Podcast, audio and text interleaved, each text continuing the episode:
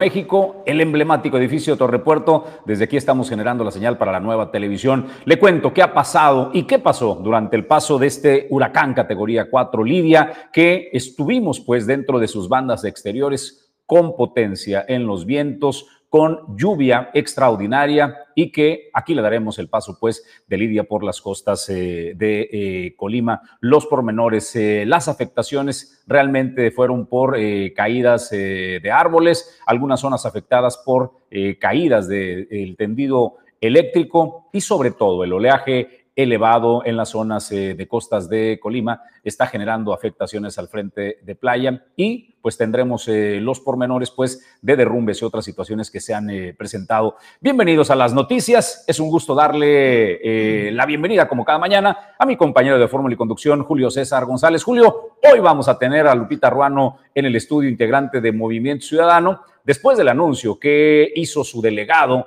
en Colima donde, donde decía que Lupita Ruano estaba fuera del movimiento ciudadano por supuestamente haber firmado el pacto que eh, vino a realizar Claudia eh, con empresarios, actores eh, deportivos, políticos y demás. Bueno, pues arrebatadamente anunció que Lupita Ruano estaba fuera de MC. Lupita dice, no me voy de MC, no firmé yo ese pacto y hoy la tenemos en vivo en el estudio, así es de que no se lo pierden instantes, vamos a estar conversando con ella, Julio. Bueno, pues en más información también, eh, pues los trabajadores sindicalizados al servicio del gobierno del estado acudieron ante el Instituto de Pensiones del Estado de Colima. ¿Sabe para qué? Para exigirle a Hugo Vázquez Montes, titular de esta dependencia, el que le cobre el dinero que el gobierno del estado no le ha entregado a los trabajadores. Es un monto alrededor de los 300 millones de pesos, de acuerdo a lo que dice Martín Flores Castañeda, y le diremos aquí el por qué y el por qué tiene también, eh, pues, obligación el IPECOL de hacer este cobro a las autoridades. Y desde luego también el que habló duro y contundente en el tema de la absolución de Leoncio Morán Sánchez, el exalcalde capitalino, eh, pues fue a Héctor Arturo León Adam, sindicato líder, sindicato de los trabajadores de eh, Capital Colima. Bueno, pues ahí lamentó que el Congreso del Estado lo exonerara y bueno, pero dijo, no canten victoria porque eso es el juicio político pero sigue el recurso legal ante la Fiscalía Anticorrupción por el desvío de más de 50 millones de pesos de los trabajadores. Y bueno, pues también si estás buscando empleo, trabajo, el subsecretario del Trabajo del Gobierno del Estado, Javier Pinto Torres, informa sobre la Feria del Empleo que se estará desarrollando en los próximos días y aquí le tendremos toda la información de cómo puedes participar. Pues estas noticias y más a partir de estos eh, momentos, a nombre del equipo, Alejandro González Pulga le da la bienvenida, Hugo Nando en el staff Controles, producción adjunta, Pedro Ramírez y en la producción general, Ulises Quiñones. Soy Jesús Llanos y a nombre de todos los patrocinadores que hacen posible que Origen Informativo llegue a ustedes, le decimos gracias y bienvenidos. Origen 360 es presentado por Grupo Jacesa, dueño del mar Goodward Group, Cima Group, Torrepuerto Manzanillo, Holiday Inn Express Manzanillo, Grupo Automotriz Flosol, Grupo Silca. Restaurante El Marinero del Hotel Marbella, Acapulco Shipping, Agencia Naviera y Clínica Dental Lobcal. Bienvenidos a las noticias. Vamos por el paso de Lidia. Como categoría 4 es un huracán que eh, rompió pronósticos. Su desempeño errático, eh, la trayectoria que iba eh, yendo hacia Los Cabos, luego se perfila a Sinaloa, después se perfila, se perfila a Nayarit y termina impactando Jalisco y Colima. ¿Cómo es el paso? ¿Cómo estamos? Pues primero vamos a cómo amanece la ciudad y puerto de Manzanillo en algunas zonas eh, de playas, lo que era de esperarse. Fuerte impacto de rompiente, pues eh, derivado del paso eh, de Lidia, como podemos ver y escuchar, Pedro, si eres tan amable para escuchar la fuerza del oleaje.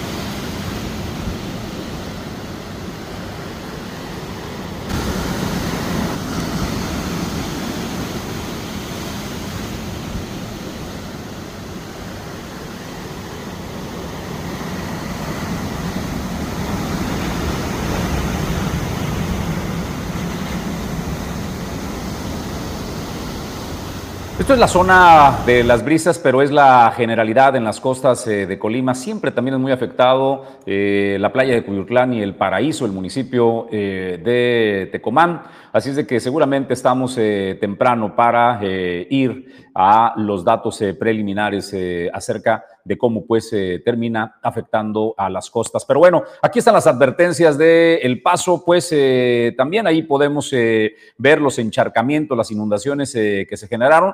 Para la fuerza con que se sintió durante más de dos horas, honestamente me parece pues que le estamos contando bien, Julio César.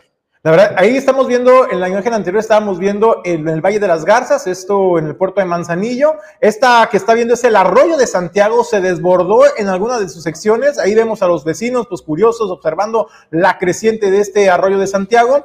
Afortunadamente, sí hubo desbordamiento, hay que decirlo, Jesús. Más que nada hubo escurrimientos como los que estamos viendo ahí en pantalla. Afortunadamente, no, no trascendió, eh, pues, el desbordamiento y las afectaciones a viviendas, afectaciones menores como ya se sabe, una situación de este tipo, pero, eh, insisto, Jesús pudo haber sido peor. También es importante mencionarle que, por ejemplo, en la capital del estado se desbordó el, río, el río Colima se desbordó, afectando desde luego las vialidades. Ahí las autoridades tuvieron que realizar cierres de algunos tramos en el centro histórico de Colima, pues para evitar afectaciones a la población. Ahí vemos el desbordamiento eh, del río y desde luego, pues también lo que reportan, lo que reportan las, las familias.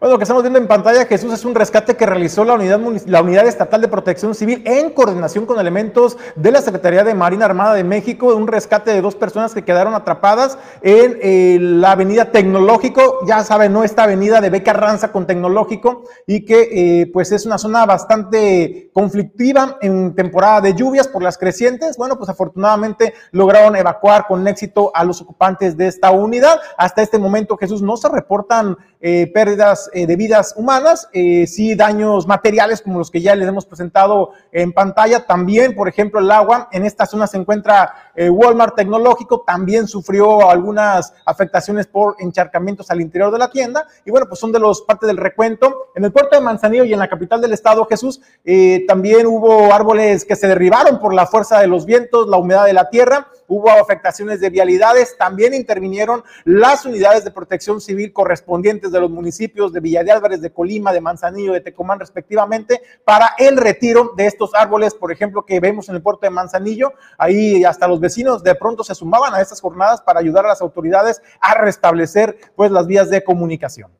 Pues eh, vamos a los avisos. Después del paso hay vialidades eh, afectadas para que por favor lo tenga en consideración. En la carretera eh, Coquimatlán-Jala está cerrado en la salida de las higueras al Puente Negro. También nos avisan de derrumbe en la Salada hay un solo eh, carril y ahí lo que estamos viendo en pantalla es eh, Villa de Álvarez Minatitlán, este tramo de siempre que están trabajando de fondo para poder resolverlo a la altura del kilómetro 34 eh, para que por favor lo tenga en consideración. Y en la salada, en la salada hay un solo carril derribado pues de los derrumbes para que por favor lo tenga en consideración en el sentido de Colima a Manzanillo y tenemos más avisos, Julio César.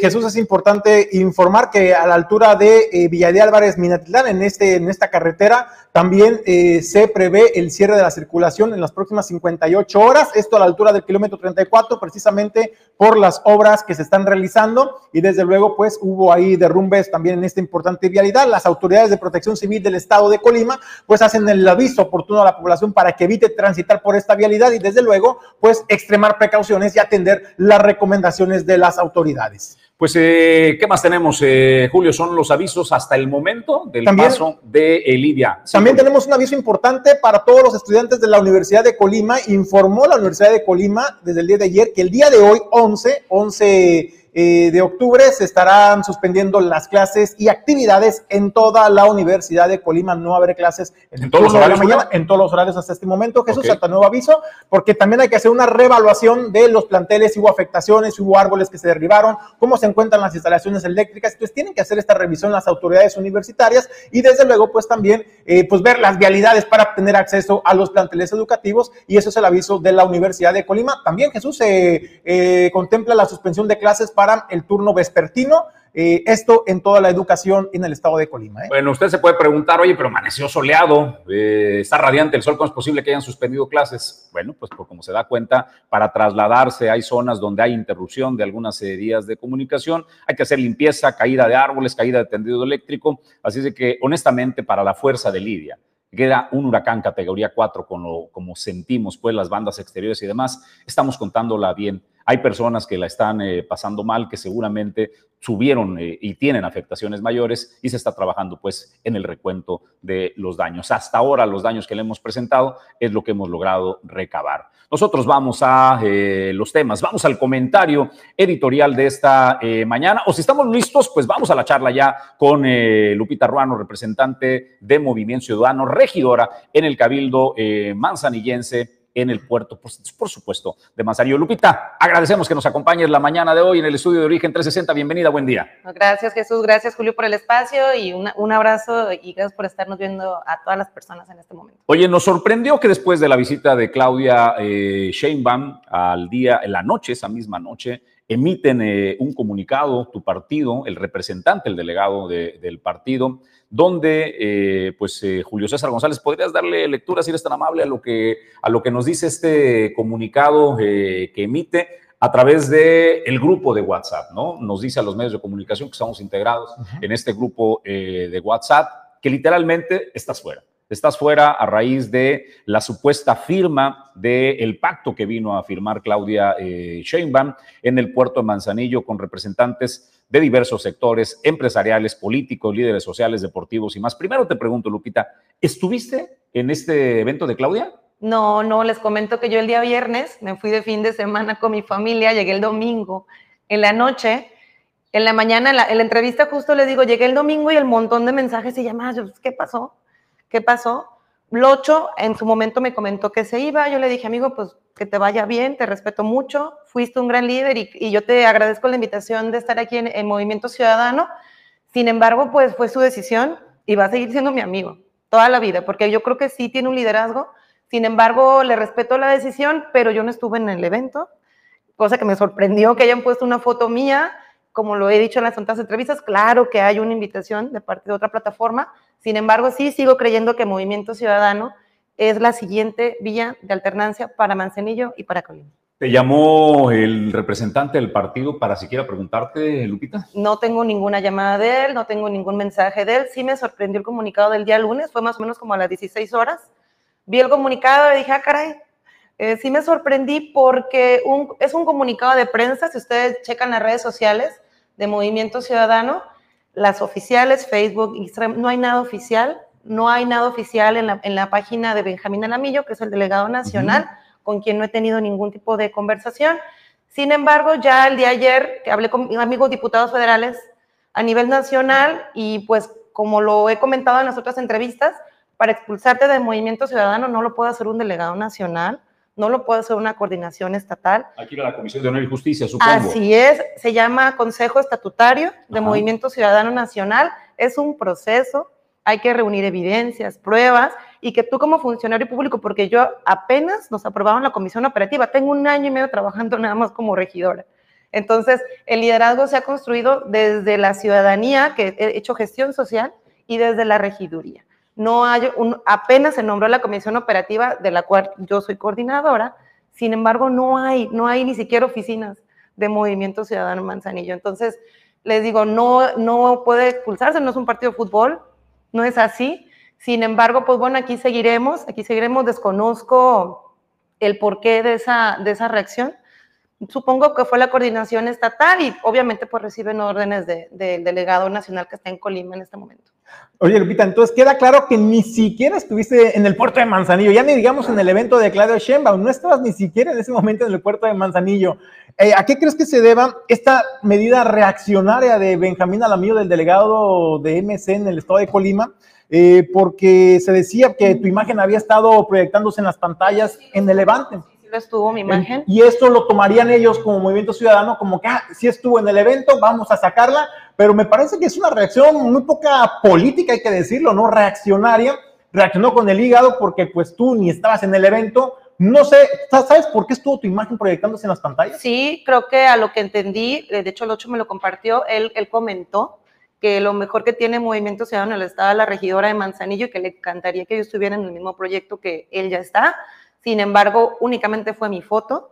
Y hemos construido un bloque de mayoría aquí en Manzanillo con, con los regidores de la, de la gobernadora del Estado. Hemos hecho un bloque muy interesante, pero hemos contenido muchas decisiones malas de la presidenta. Entonces, yo lo estoy haciendo desde el cabildo, equipo desde el cabildo.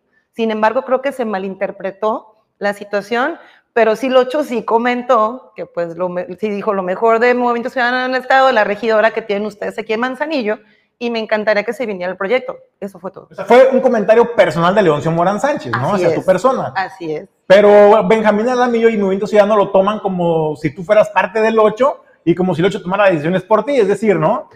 Así es, y de hecho, yo creo que la coordinación estatal, yo he tenido lunes y martes comunicación con la coordinación nacional, con varios amigos diputados federales de Movimiento Ciudadano por Jalisco, con Braulio López el día de ayer, a quien le agradezco las llamadas, y pues ellos me dicen, amiga, pues aquí eso es un proceso, entonces tú tranquila, todo está bien, y creo que tomaron la decisión muy a, Benjamín, con el estómago. después de que este, ha pasado las, las horas y el tiempo de esta decisión pues tan reaccionaria, ¿ha hablado contigo? ¿Te ha ofrecido alguna disculpa? Digo, porque ya demostraste que no estuviste presente en este evento y mucho menos firmaste este documento. No, para nada, no hemos tenido ningún tipo de, de comunicación.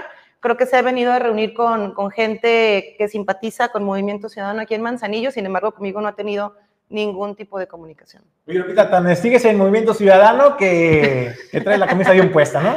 No, claro, Julio, yo sigo, tengo mucho trabajo.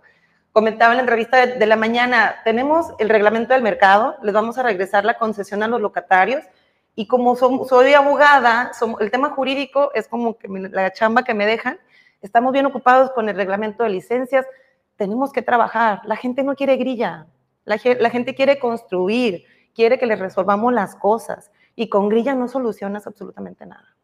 Bueno, pues diputada, eh, regidora, ya, ya, ya, ya te dice diputada. Ya, ya, ya, ya, te dice diputada y ya la primicia. Bueno, a lo mejor, a lo mejor es el, el- el siguiente, ¿no? Que por cierto, lo dije yo, ¿eh? no lo dijo la, la regidora para que luego no digan que ella dijo aquí que no. Yo lo dije. Lupita, Ya me lo gracias, gracias, eh, Gracias por tu compañía esta mañana en el estudio de Origen Informativo. Muchas gracias. Que tengas buen día. Bueno, pues aquí está Lupita Ruano, firme en Movimiento Ciudadano. No se va, no se va y, bueno, pues eh, habrá que esperar cuál es la, la reacción del delegado de Movimiento Ciudadano en el, el estado de Colima. Pausa y regresamos con más información desde todos los ángulos. Grupo Silca. Más de 20 años de liderazgo en la gestión integral de operaciones de comercio exterior. Con el talento humano más experimentado. Contamos con todos los servicios para la logística de tu cadena de suministros. Grupo Silca. El siguiente nivel de la logística.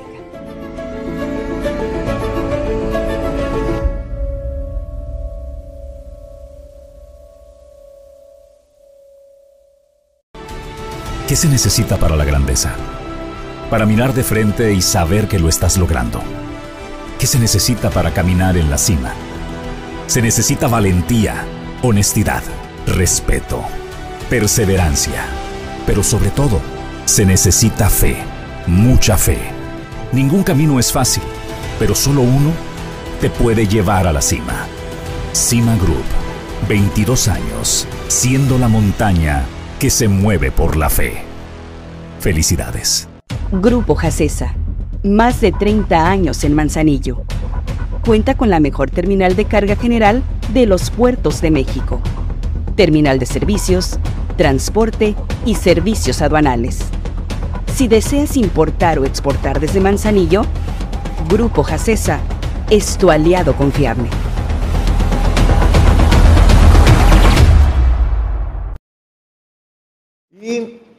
Bueno, señoras y señores, de regreso vamos al tema editorial de este día. Usted sabe que el gobierno de Andrés Manuel López Obrador tiene una misión clara no logró colonizar al poder eh, judicial por la buena, pues ahora viene la presión. La presión donde más duele, deshidratarlos, quitarles los recursos que les permitan pues desarrollar su trabajo de forma adecuada va por 15 mil millones de pesos de fideicomisos de todo el Poder Judicial. Aún con la oposición, aún con el bloque que pretendió contener la votación para que esto no sucediera, el Movimiento de Regeneración Nacional, la Cuarta Transformación, consiguió los votos suficientes para que se eliminaran estos fideicomisos y se reintegre, una vez que el Senado ratifique esta medida, que por cierto también tiene la mayoría suficiente para hacer que esto suceda. Seguramente será un tema solo de trámites. Vamos a la exposición de motivos. ¿Por qué decidió el Congreso? ¿Por qué decidió pues eh, esta comisión retirarle y quitar los 15 mil millones de pesos en fideicomisos del Poder Judicial? Solicitamos respetuosamente a la presidenta, a la presidencia de esta comisión, eh, llevar a cabo, de acuerdo con el artículo 72 del reglamento, la declinación de la dictaminación de este dictamen que hoy se nos presenta a análisis y discusión. Lo anterior lo advertimos toda vez que la propuesta de iniciativa presentada por el diputado Mier, pues no contiene alguna disposición propuesta que modifique un ordenamiento jurídico que abarque la competencia de la comisión que integramos. Toda vez que no advertimos ninguna modificación a la ley de presupuesto y responsabilidad hacendaria, no advertimos una modificación a la ley de austeridad en su caso, a la ley de disciplina financiera. Eh, vamos, no encontramos una modificación de carácter presupuestal en esta iniciativa.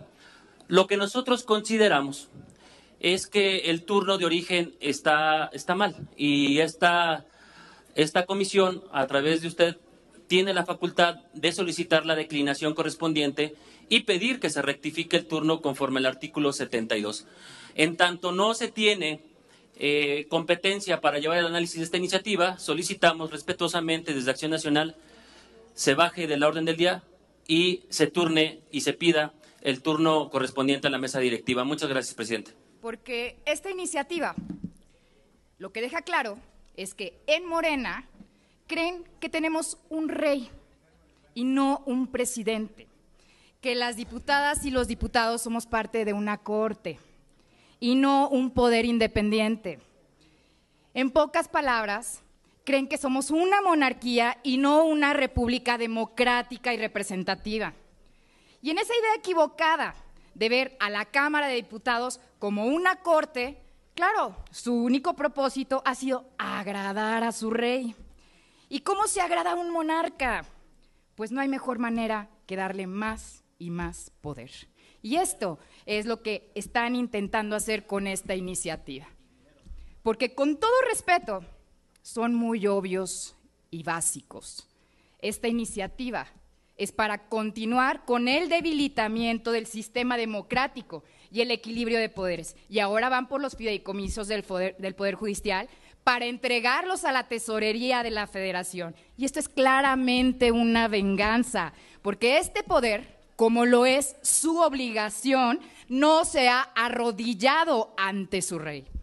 Pero además de ser obvios y básicos, son poco creativos. De nuevo, alegan esa política de austeridad que la verdad termina siendo un mal chiste contado entre ustedes, porque lo que representan en los hechos es a un régimen de corrupción donde los contratos de adjudicación directa se han convertido en su principal fuente de financiamiento para las precampañas de su partido en todo el país. Y por supuesto que en Acción Nacional vamos a votar en contra de esta propuesta que pretende debilitar a un poder que es un contrapeso fundamental para que la república sea república y no una monarquía como la que en, Morena anhelan. Bueno, de entrada lo que exponían los diputados del frente opositor es que no era la Comisión de Presupuesto y Cuenta Pública la que le correspondía hacer el análisis de esta iniciativa enviada por el Ejecutivo Federal sobre la eliminación del fideicomiso, particularmente para la Suprema Corte de Justicia. Ahí eh, expusieron los morenistas que, bueno, es, es este, oneroso el mantener caprichos y también lujos de los magistrados, por ejemplo, usted ya lo sabe, ¿no? la bolsa millonaria que tenían para hacer remodelaciones en sus hogares y estar cómodamente ellos viviendo, cuando pues al mexicano normalmente pues le cuesta, ¿no? Trabajo, esfuerzo y ahorro. Bueno, pues sobre esos privilegios van. ¿Qué es lo que exponían los del frente eh, opositor? Bueno, que es necesario mantener mantener el recurso presupuestario suficiente para garantizar la operación del tribunal, eh, del, del, tribunal. Sin embargo, pues bueno, usted y yo conocemos la realidad. Sí es bueno inyectarle el dinero para que se garantice la operación del sistema judicial y de justicia en nuestro país, pero también se tiene que quitar los privilegios, caramba, ¿no? Yo creo que se tendría que hacer mejor, pues sacar el papel, arrastrarlo bien el lápiz y poder determinar en qué rubros y aspectos pueden ser utilizados estos fideicomisos y que no sean utilizados pues a discreción de los beneficiarios, en este caso del Supremo Tribunal. Y entonces sí, entonces sí, ponerle cinturón y amarrar amarrarle las manos, como lo dicen los morenistas, a los magistrados para que no hagan uso ni el dispendio de los recursos públicos de los mexicanos. Así el tema está en comisiones, insisto, se tiene que pasar todavía al Pleno, posteriormente el Senado tiene que hacer también lo propio, pero avanza, avanza el plan C del presidente Andrés Manuel López Obrador. Porque esta iniciativa lo que deja claro es que en Morena creen que tenemos un rey y no un presidente, que las diputadas y los diputados somos parte de una corte y no un poder independiente. En pocas palabras, creen que somos una monarquía y no una república democrática y representativa. Y en esa idea equivocada de ver a la Cámara de Diputados como una corte, claro, su único propósito ha sido agradar a su rey. ¿Y cómo se agrada a un monarca? Pues no hay mejor manera que darle más y más poder. Y esto es lo que están intentando hacer con esta iniciativa. Porque con todo respeto, son muy obvios y básicos. Esta iniciativa es para continuar con el debilitamiento del sistema democrático y el equilibrio de poderes. Y ahora van por los fideicomisos. Ahí está, ahí está, la votación se dio, la votación se dio con 30 votos a favor, 21 en contra, y eso se aprobó apenas en comisiones, pero avanza, avanza el plan C del presidente Andrés Manuel López Obrador.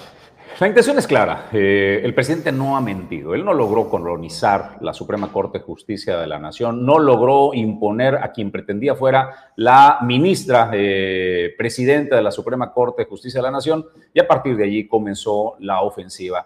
El único contrapeso que hoy existe en el país contra el poder casi absoluto de Andrés Manuel López Obrador es la Suprema Corte de Justicia de la Nación y el Poder Judicial, pues ahora va por la deshidratación, quitarle los recursos para que pierda pues su efectividad. Así es de que así las cosas en el eh, país. Y lo que sigue pues es eh, la ruta eh, crítica, por supuesto, de la votación, Julio. Esta es la comisión y luego tiene que ir hacia el eh, Pleno del Congreso, después pasa al Senado de la República y si cada uno ratifica esta decisión de la comisión que avaló la eliminación de los 15 mil millones para eh, los fideicomisos del Poder eh, Judicial, entonces parece pues un tema de solo trámite. ¿Qué le queda al Poder Judicial? Le quedan los amparos. Ellos pueden ampararse en, con esta decisión. ¿Ante dónde cree? Ante el Poder Judicial, por supuesto. Así es de que esto, esto apenas se inicia.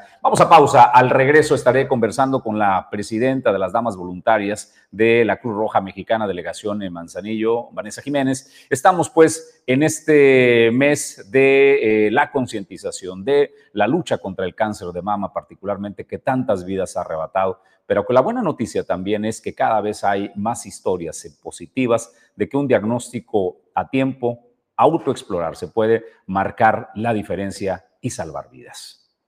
Torrepuerto Manzanillo es la sede de las empresas que generan el desarrollo portuario. Aquí se generan las ideas y se trabaja en el comercio exterior, la logística y los negocios. Torrepuerto Manzanillo, el espacio ideal para líderes y emprendedores. Torrepuerto Manzanillo, hacemos negocios. Más de 30 años de experiencia están al servicio de tu salud bucal en Clínica Dental Local. El equipo más completo de especialistas en el cuidado de tu salud bucal están aquí, operando el equipo técnico a la vanguardia tecnológica. Clínica Dental Local. En Manzanillo, somos los profesionales.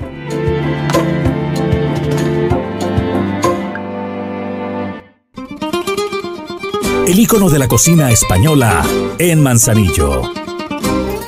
Restaurante El Marinero del Hotel Marbella. Ven a disfrutar los mejores platillos con los sabores auténticos de España. Restaurante El Marinero del Hotel Marbella. El ícono de la cocina española.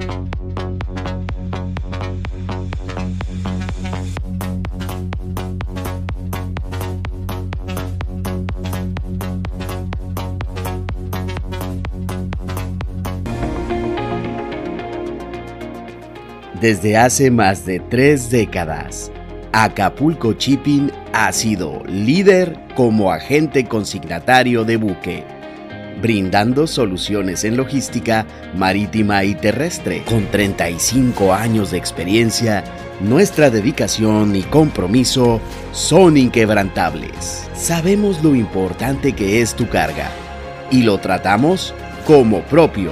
Acapulco Shipping tu confianza en nuestros servicios es nuestra fortaleza. Le doy la bienvenida en el estudio a la presidenta de las Damas eh, Voluntarias de la Cruz Roja Mexicana, Delegación eh, Manzanillo, a Vanessa Jiménez Noriega. Vanessa, gracias por aceptar la charla con Origen Informativo. Bienvenida, muy buen día.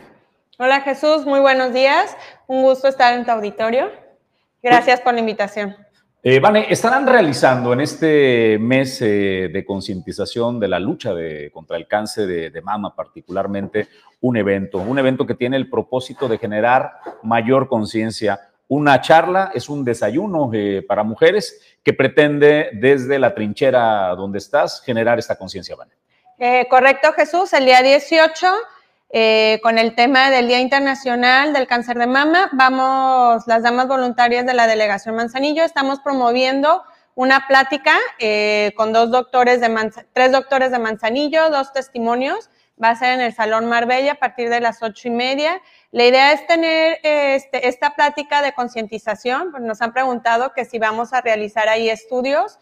Los estudios no se van a realizar ahí, más bien es eh, que escuchen a los doctores el tema, tan importante que estamos este, viviendo las mujeres, también los hombres, pero bueno, la estadística nos dice que es, es un hombre por cada 10 mujeres los que padecen también del cáncer de mama.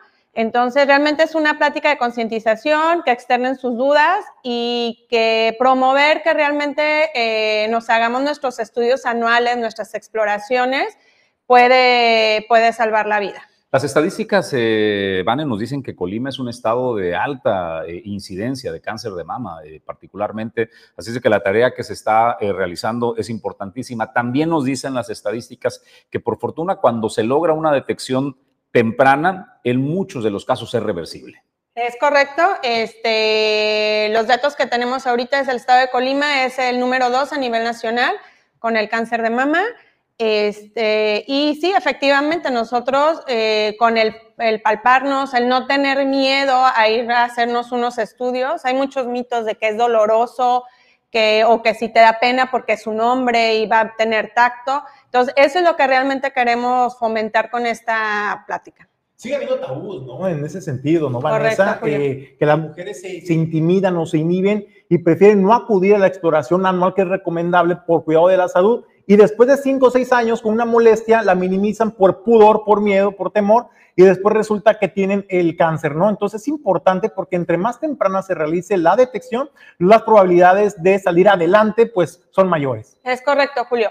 En sí digo, también está el tema de los papanicolaos, o sea, son muchos estudios que como mujeres este, tenemos que tener ese hábito de realizarnos, el sector salud los tiene, entonces, no hagamos desidia ir y estar constantemente eh, haciendo nuestros estudios para poder detectar a tiempo una enfermedad. Pues esta charla de realidades eh, y mitos del cáncer de mama se estará realizando el 18 de octubre. Vane, ¿hay espacios eh, todavía quien quiera ir a esta, a esta conversación, a este desayuno?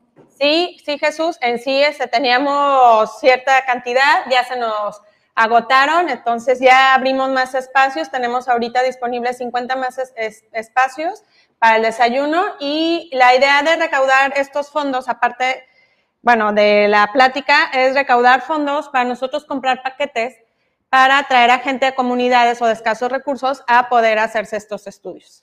Oye, y vi que también están eh, lanzando una campaña, que están preparando una campaña para la venta de, ¿son, son camisetas como estas? Exacto, también tenemos a la venta estas playeras, este, ahí está la publicación, y es con el mismo fin, ¿no? A veces la gente no puede ir a los desayunos, entonces, este, también tenemos esta opción de la promoción de las playeras. Por ejemplo, el día de ayer ya una empresa nos hizo favor de comprar seis playeras, otras 100 playeras, que las van a estar portando todo este mes con sus empleados. Oye, además de eh, portar la conciencia, ¿no? De portar la conciencia de decir, bueno, cuando alguien ve a una mujer o a una persona portando esta playera eh, rosa, pues es, oh, ok, deja preguntarle a mi mamá, a mi esposa, a mi novia, a mi hermana, a mi prima, oye, ya te fuiste a hacerte la exploración, vi un anuncio, por ejemplo, en la playera, ¿no? Entonces, también es importante concientizar a los hombres para que hablen con sus mujeres en su vida, en su entorno familiar y social, pero también uno como hombre, como tú lo decías, pues también ir al médico, ¿no? También no dejarlo de lado. Claro,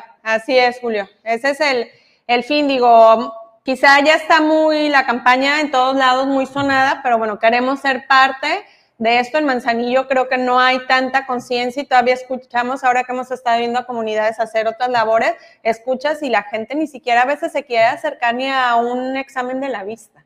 Entonces, sí estamos haciendo pues mucho, queremos hacer mucho ruido más bien con este tema.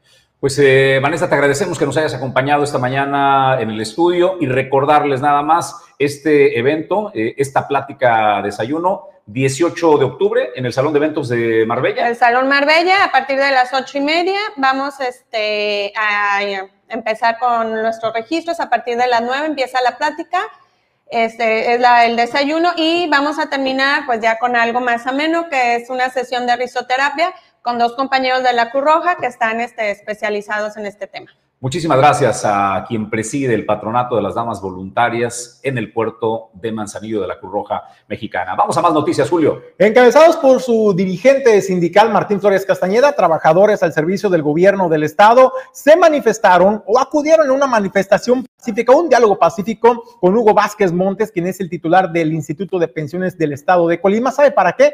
Pues para hacerle el llamado y la petición enérgica para que haga el cobro correspondiente al gobierno del estado, al Ejecutivo por el impago de más de 300 millones de pesos, que no es herencia de las anteriores administraciones. Estos 300 millones de pesos corresponden al incumplimiento en los pagos de las aportaciones de los trabajadores en los dos años, de los dos años de administración actual. Y bueno, también ahí Martín Flores Castañeda habló, habló grosso modo sobre el tema de la exoneración del ex alcalde capitalino Leoncio Morán Sánchez, donde lamentó la postura del Congreso del Estado. Sin embargo, dijo esto esto no lo exime a Leoncio Morán de sus responsabilidades y obligaciones.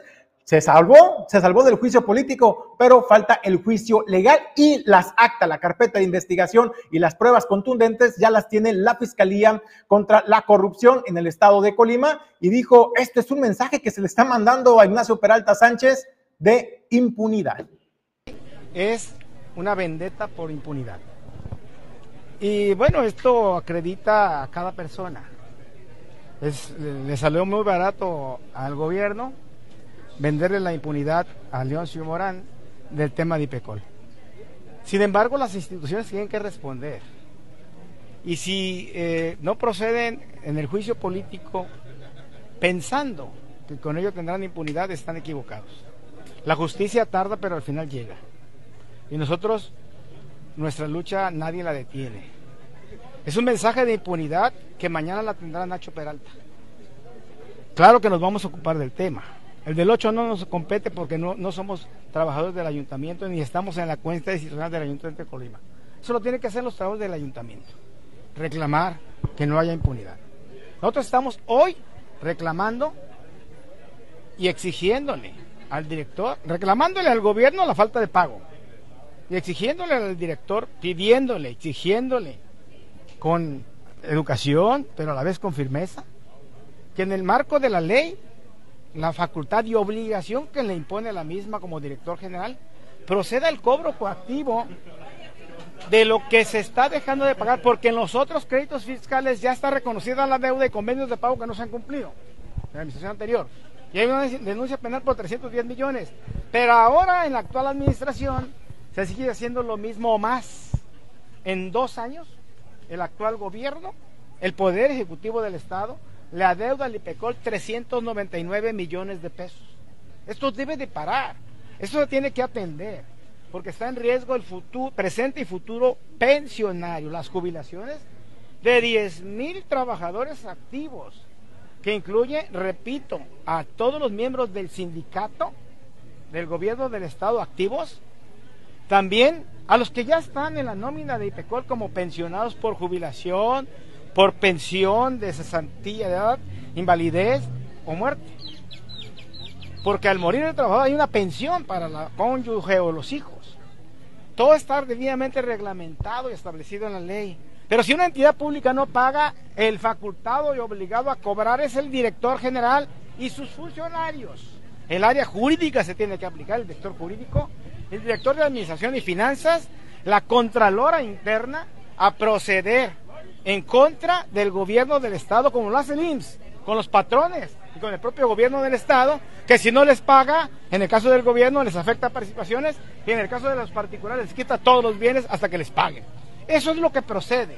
Eso es lo que le pedimos a Hugo Vázquez Montes, que proceda a actuar con la ley en la mano, con la fuerza de la ley y con la entereza, valentía y confianza que tenemos en su honorabilidad y en su compromiso con la clase trabajadora que le está pagando su La Mesa de Coordinación para la Construcción de la Paz y la Seguridad, a través de su vocería, informa la disminución en un 10% de homicidios en las últimas dos semanas en el estado de Colima. También habló sobre los resultados contundentes que ha arrojado el trabajo coordinado de los dos niveles de gobierno, particularmente el gobierno del estado, el gobierno federal, a través de la Guardia Nacional, de la Secretaría de Marina Armada de México y desde luego también de la Secretaría de la Defensa Nacional, aunado a la Policía Estatal y la Fiscalía en el Estado. Resultados contundentes, sentencias contundentes en contra de criminales, en contra de homicidas, en contra de personas que han cometido delitos contra la salud, incluso también contra estafadores. Bueno, estos son los resultados en materia de seguridad. Durante las últimas dos semanas se llevaron a cabo 20 cateos, tres realizados por la Fi- Fiscalía General de la República y 17 por la Fiscalía General del Estado. Asimismo, en este periodo se detuvieron a 145 personas a quienes se les acusa de diversos delitos. 141 de estas detenciones son por delitos del fuero común y cuatro por delitos del fuero federal. La violencia homicida en el Estado tuvo una disminución del 10% sobre la quincena previa. Les recuerdo que el periodo que estamos reportando son las dos semanas comprendidas entre el viernes 22 de septiembre y el jueves 5 de octubre del año en curso. En cuanto a las acciones relevantes de procuración de justicia, les compartiré lo siguiente sobre este periodo. La Fiscalía General del Estado logró una sentencia condenatoria en contra de un hombre llamado Julio César N. por robo agravado por la muerte de la víctima. La víctima acababa de cambiar unos cheques y le sometieron para robárselos pero igual le dispararon y le privaron de la vida. La sentencia es de 16 años de prisión. También logramos una sentencia condenatoria, esta por 15 años de prisión, por el delito de homicidio doloso. El homicida sentenciado apuñaló por la espalda a su víctima en hechos ocurridos en la colonia Lázaro Cárdenas, en esta capital. Data en julio del año pasado. También les comentamos de un caso que avanzó con la vinculación al proceso de dos personas a quienes se les acusa del delito contra la salud. Estas personas fueron detenidas en el municipio de Colima, en la avenida Leonardo Bravo, y portaban consigo envoltorios que contenían droga sintética. Asimismo, les informamos de un caso de robo a un domicilio ocurrido en la colonia magisterial, también en este municipio. Esta persona fue detenida en flagrancia y un juez decidió vincularlo a proceso por el delito de robo calificado. En otro caso relevante, tres personas fueron vinculadas a proceso por homicidio doloso. Se les, acusa, se les acusa de haber asesinado en la colonia El Centenario, en Villa de Álvarez, a un trabajador del Poder Judicial del Estado de Colima. Uno de los acusados, por cierto, es menor de edad. También queremos informarles de la sentencia de cuatro años de cárcel y el pago de 300 mil pesos más los, intereses respectivos a una persona que vendió un inmueble sabiendo que tenía un gravamen y que recibió 300 mil pesos como anticipo de esta venta. Por último, quisiera comentarles que logramos una sentencia condenatoria de 90 años de prisión para dos personas que se les acusaba de secuestro agravado y que fueron encontradas culpables por un juez. Los hechos ocurrieron en el año 2021. También trascendió, de acuerdo a la información que informa el, la vocería de la Mesa para la Construcción de la Paz y la Seguridad en el Estado de Colima, la detención, esto en el Estado de México, de eh, Ernesto N., alias el Warrior o el Diente, de 33 años de edad, considerado objetivo prioritario en la entidad. Así lo informó el vocero para la construcción de la paz y la seguridad, Francisco Almazán Torres. También Ernesto N. es señalado como uno de los principales generadores de violencia en Colima y estaba al mando de un grupo delictivo local. Tras la detención de Carlos Miguel N., alias El Abulón, esto en junio de 2023, el Warrior fue capturado con orden de aprehensión acusado de participar en la privación de la vida de un trabajador del Poder Judicial del Estado de Colima. Y bueno, pues de esta manera siguen, siguen este, los resultados contundentes en aras de regresar la paz y la tranquilidad a la entidad. Y bueno, pues es parte y es importante también reconocer el esfuerzo que hacen las autoridades en materia de seguridad, porque ahí están los resultados palpables, tangibles para la construcción de la seguridad. En otros temas, le comento, eh, Héctor Arturo León Alame, el dirigente sindical de trabajadores al servicio del Ayuntamiento de Colima, habló duro y contundente eh, respecto, pues, a la, pues, digamos, a la absolución que le dieron al alcalde Leoncio, al exalcalde Leoncio Morán Sánchez, al exalcalde capitalino en el Congreso del Estado, y bueno, pues señaló que libró el juicio político, pero continúan las carpetas de investigación en la Fiscalía Anticorrupción. Y bueno, de esta dice, no vamos a quitar el dedo del renglón y vamos a exigir. Y saben que también responsabilizó al Congreso del Estado porque eh, a final de cuentas está emitiendo rendir y llamar a cuentas a Leoncio Morán Sánchez. Dice que si la Fiscalía eh, también determina que es inocente León Morán Sánchez del desvío de recursos de más de 50 millones de los trabajadores, entonces el problema se lo estarán pasando al gobierno del Estado, que de alguna manera, dice Héctor Arturo León Alam, tienen que aparecer esos 50 millones de pesos porque es un faltante que va precisamente a beneficio de los trabajadores. El Congreso del Estado, el Congreso del Estado sí tiene un problema al dictaminar de esta manera porque pues el Congreso moralmente será el culpable del faltante de los 53 millones de pesos al exonerar de juicio político a Leoncio Morán. Leoncio Morán pasa de ser eh, patrón en política a ser empleado en política y se le exonera, pero eh, queda la, la, deuda, el boquete ahí de los 53 millones de pesos. Algo que sí es, es prudente anotar es que el Congreso dice que no hubo elementos Para empezar, nosotros pedimos una prórroga antes de que se dictaminara la procedencia o procedencia del juicio político, porque nos pedían otras pruebas. Está el oficio, lo tenemos firmado, sellado de recibido por la Oficialía Mayor de, o la Oficialía de Partes de ahí del Congreso del Estado, en fecha reciente, pero sí con suficiente tiempo para que hubieran dado la prórroga. Número uno. Número dos, no pueden decir que no hay elementos porque no consultaron a la Fiscalía General del Estado, a la Fiscalía Anticorrupción, no consultaron a la propia Comisión de Hacienda del Congreso, no consultaron a la OSAFIC, ni consultaron al IPECOL, que nos expidió un oficio con el faltante. Ahora, yéndose a las redes sociales, hay un video de Leoncio Morán ahí en el patio central de la presidencia gritando, ella grito abierto diciendo que sí, que había un faltante y que él dejó un lote ya en pago de ese faltante. Entonces, si ni así el Congreso en- encontró elementos para dictaminar en contra del señor Morán, pues para, para nosotros que bueno, ya, ya él ya no tiene problemas para, para que sus derechos políticos estén vigentes, pero eso no lo exime de, de la responsabilidad. Él tiene una carpeta enorme de investigación en la Fiscalía General del Estado y consecuentemente en la Fiscalía Anticorrupción. Y ahí sí están las pruebas depositadas en, en- con el fiscal para que se le haga justicia a la clase trabajadora. Yo creo que eh, una cosa dista de la otra, porque si las mezclan y también lo exoneran en la Fiscalía, el problema se le va a trasladar al Estado, porque los 53 millones tienen que aparecer y quien los desvió se tiene que sancionar. Y si no fue el señor Leoncio Morán, y yo respetando la decisión del Congreso, bueno, tuvo que haber sido su tesorero, que está cómodamente instalado en el municipio de Tecomán, despachando también como tesorero después de generar un faltante de 53 millones de pesos. De hecho, yo tengo en mi poder eh, una descripción que el propio partido de Morena hace de cómo se gastó el dinero Leoncio Morán en la campaña. Pero si ya el Congreso lo da por exonerado, pues exonerado para que siga con sus derechos políticos vigentes, pues allá el Congreso, porque también tendrá su juicio ante la sociedad y ante los trabajadores.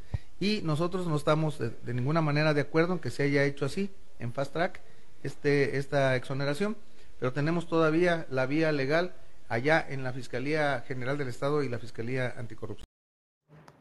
Eso es lo que dice Héctor Arturo León Alam. Dice, no vamos a quitar el dedo del renglón para que se le haga justicia a los trabajadores y recuperar los 50 millones de pesos que nadie sabe dónde quedaron, que el Congreso del Estado no llama cuentas a Leoncio Morán Sánchez, pero está la Fiscalía Anticorrupción y pues apuestan a que se haga justicia. Todo inicia con el sueño de conectar el mundo por mar, aire y tierra. Dueño del mar Goodward Group, más de 80 años de ser el operador logístico que te conecta al mundo.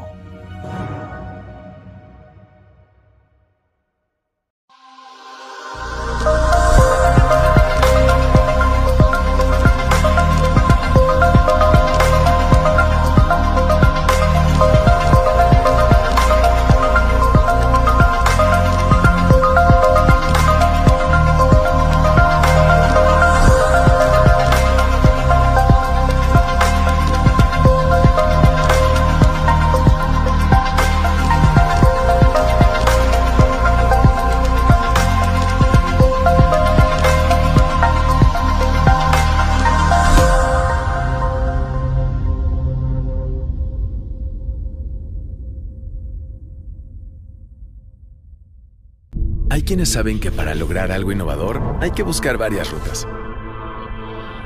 Mi trabajo es un reflejo de las emociones que habitan en mí. Es mi forma de regresar a lo salvaje. Que los colores y las líneas me lleven a ese mundo natural e inigualable.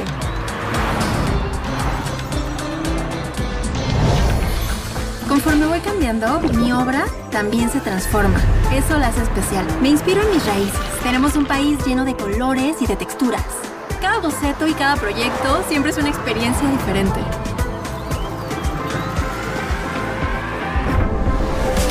Comunicarnos por medio del arte es una necesidad tan básica como dormir o comer. Las formas, los colores y el mensaje que acompañan a la pasión son los elementos que hacen de nuestra vida una experiencia única e irrepetible. Es diferente. Tú lo haces único. Nuevo MG1. Enjoy uniqueness. MG, enjoy always.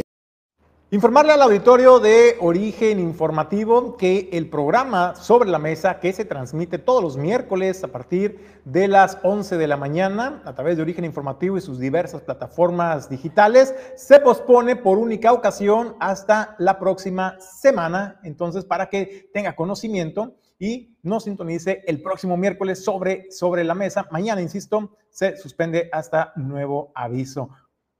Les cuento que andamos aquí en el estudio, listos para arrancar el, el noticiario de Origen 360 de hoy miércoles.